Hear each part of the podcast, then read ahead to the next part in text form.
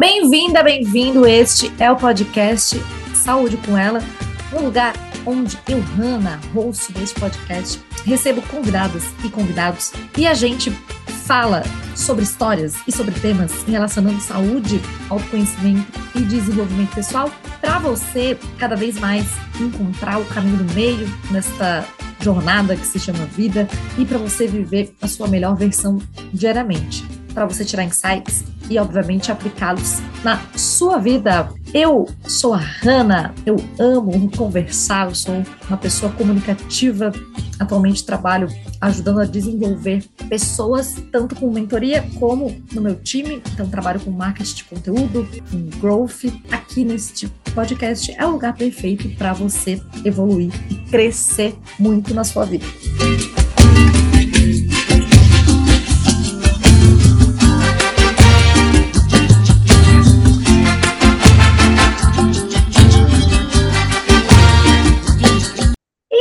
Neste insight falarei sobre loop do hábito, que nada mais é do que o ciclo de formação de um hábito. E entender esse loop do hábito te ajuda muito na hora de escolher os seus hábitos, de mudar de um hábito, por exemplo, não saudável para um saudável. Essa consciência e esse mínimo entendimento ele vai ser muito valioso. Então, basicamente, um hábito é um comportamento automatizado.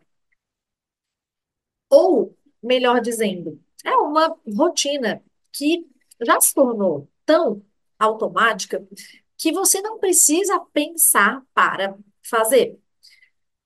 Vamos pensar no seu dia a dia. Você, se você toma banho, né? Se você não. Você com certeza toma banho todos os dias.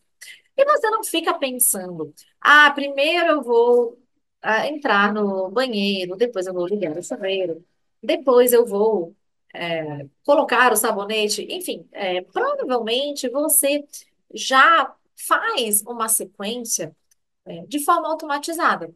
Assim como quando você vai escovar os dentes, você não fica pensando, ah, primeiro eu vou começar pelos dentes de cima, não te, depois eu vou é, para os dentes de baixo. Você, naturalmente, por quê? Porque já é um comportamento automatizado, você tem uma sequência. Você pega a pasta, é, depois, sei lá, bota a escova na pasta, ou não, você pega a escova, enfim, você tem uma sequenciazinha. E justamente essa rotina de escovar os dentes é composta por vários hábitos dentro e que eles já estão automatizados. Porque imagina se você tivesse que pensar cada ação que você fosse fazer. Isso iria gastar muita energia, isso ia te consumir muito. E o seu cérebro, ele gasta mais ou menos 20% de toda a sua energia corporal, o que já é bastante. Então, para isso, é, é, até por uma forma de proteção e de economia de energia, muito da sua rotina são hábitos. Inclusive, os pesquisadores da Universidade de Duke já comprovaram que mais ou menos 40% do seu dia são hábitos. Ou seja, bem dizer aí, um terço, um pouco mais de um terço do seu dia são hábitos, podendo chegar até metade do seu dia. Então, o loop do hábito é esse ciclo, que é como uh, os hábitos eles se formam. Lembrando que além de ser uma rotina automatizada, os hábitos eles estão diretamente ligados com o seu sistema de, de recompensa e com um contexto específico. Então, ah, no sentido assim, por exemplo, escovar o dente é, é, um contexto, então tem que ter essa recompensa e tem que ter esse, esse contexto específico. E o, o loop do hábito, basicamente, ele é composto pela, pelo gatilho ou a deixa, como queiram, a rotina em si, que é o hábito, e essa recompensa.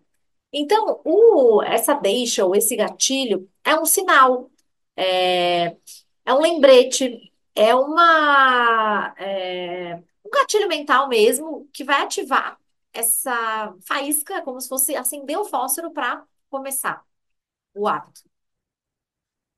Basicamente, esses gatilhos eles podem ser variados. Pode ser, por exemplo, um som, pode ser uma questão visual, pode ser é, é, uma, uma questão, uma memória, uma questão emocional. Então, são vários tipos de gatilhos ou deixa. Por exemplo, o gatilho quando ah, o seu celular vibra. Então, a vibração do celular, o vibrar ou tocar, é um gatilho.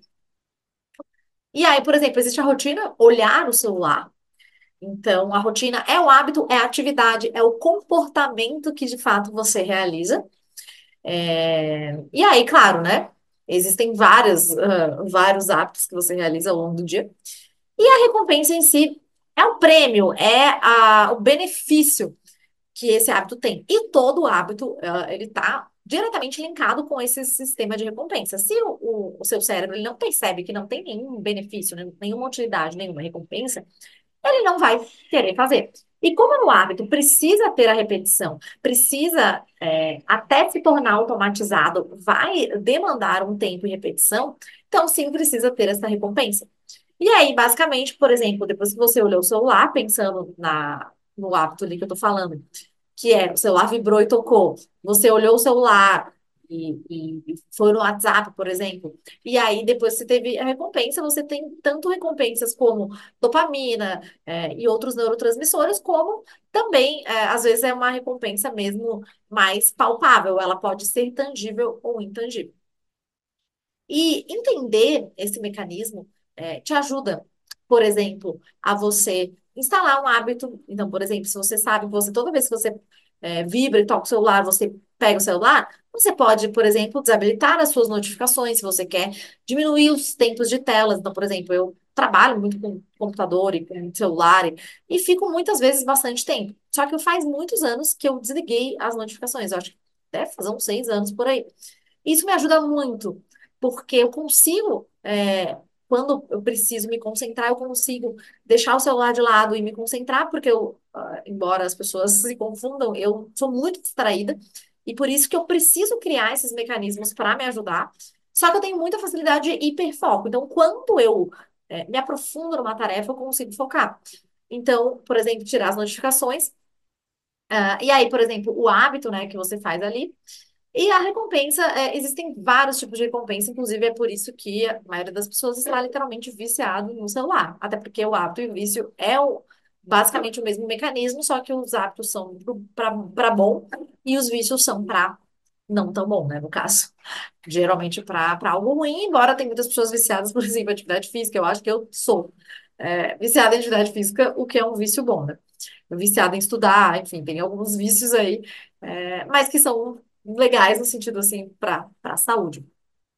Então, basicamente, esse é o loop. Então, tem a- o gatilho, a deixa, tem a rotina e tem a recompensa. Ah, então, ah, o que acontece? Esse, esses componentes, eles vão acontecer. Então, mesmo que você não tenha consciência disso.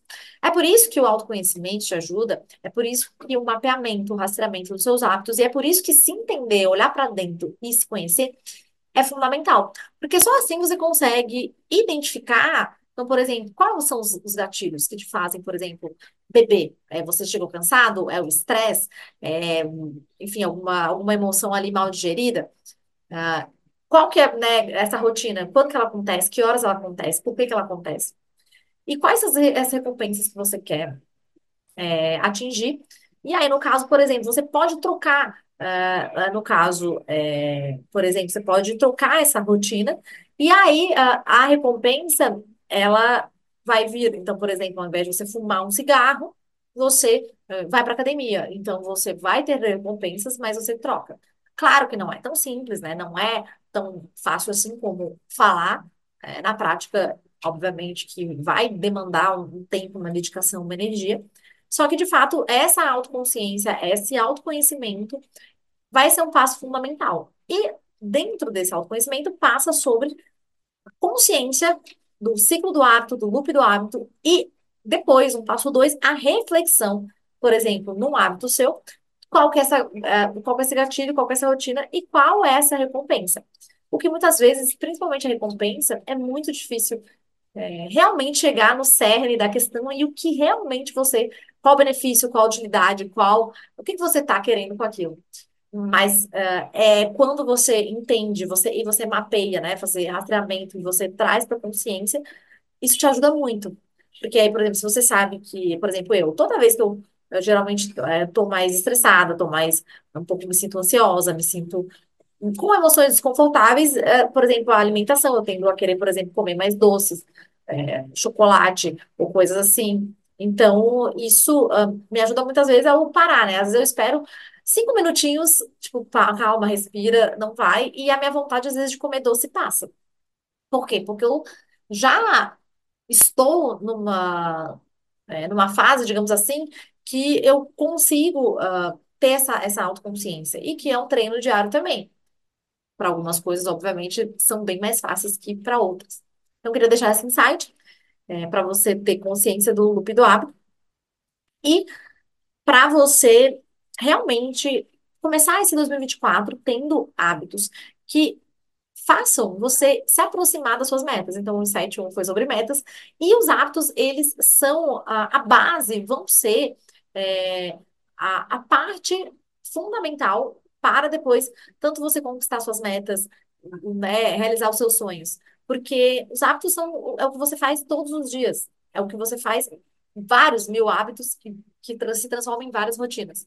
Então, se você é, faz hábitos que estejam alinhados com você, com ah, quem você é e com quem você quer se tornar, e são hábitos, claro, né, saudáveis e que te beneficiem, isso sim, consequentemente, depois você vai realizar suas metas. Então, começa do, ah, digamos assim, de dentro para fora e começa dos hábitos para as metas. Beleza? Eu espero que esse site tenha te ajudado. Vamos ter um episódio com uma convidada, ainda, é, provavelmente mais tardar aí começo de fevereiro. E vamos que vamos. As turmas, ah, no caso, a turma 2 do Reprograma vai se abrir. Então, as inscrições vão ficar aí por um tempinho até fevereiro. E eu vou adorar ser sua guia. Lá a gente vai aprofundar ainda mais. Então, tem em mais de um módulo. A gente fala de hábitos, a gente fala de rotinas, a gente fala de, de metas, a gente reprograma. Né, muitas questões, e obviamente você olha para dentro, você se aprofunda, e aí sim você toma mais decisões alinhadas com quem você é e toma decisões embasadas. Então, tanto com neurociência, vai ter questões de artigo científico e, eh, científicos, e também vai ter eh, muito conteúdo e muito conhecimento, porque a partir do conhecimento e do seu autoconhecimento, aí sim você consegue fazer ações que vão na direção de quem você é e de quem você quer se tornar também. Beleza? Beijo de luz, com muito amor, e até o próximo episódio.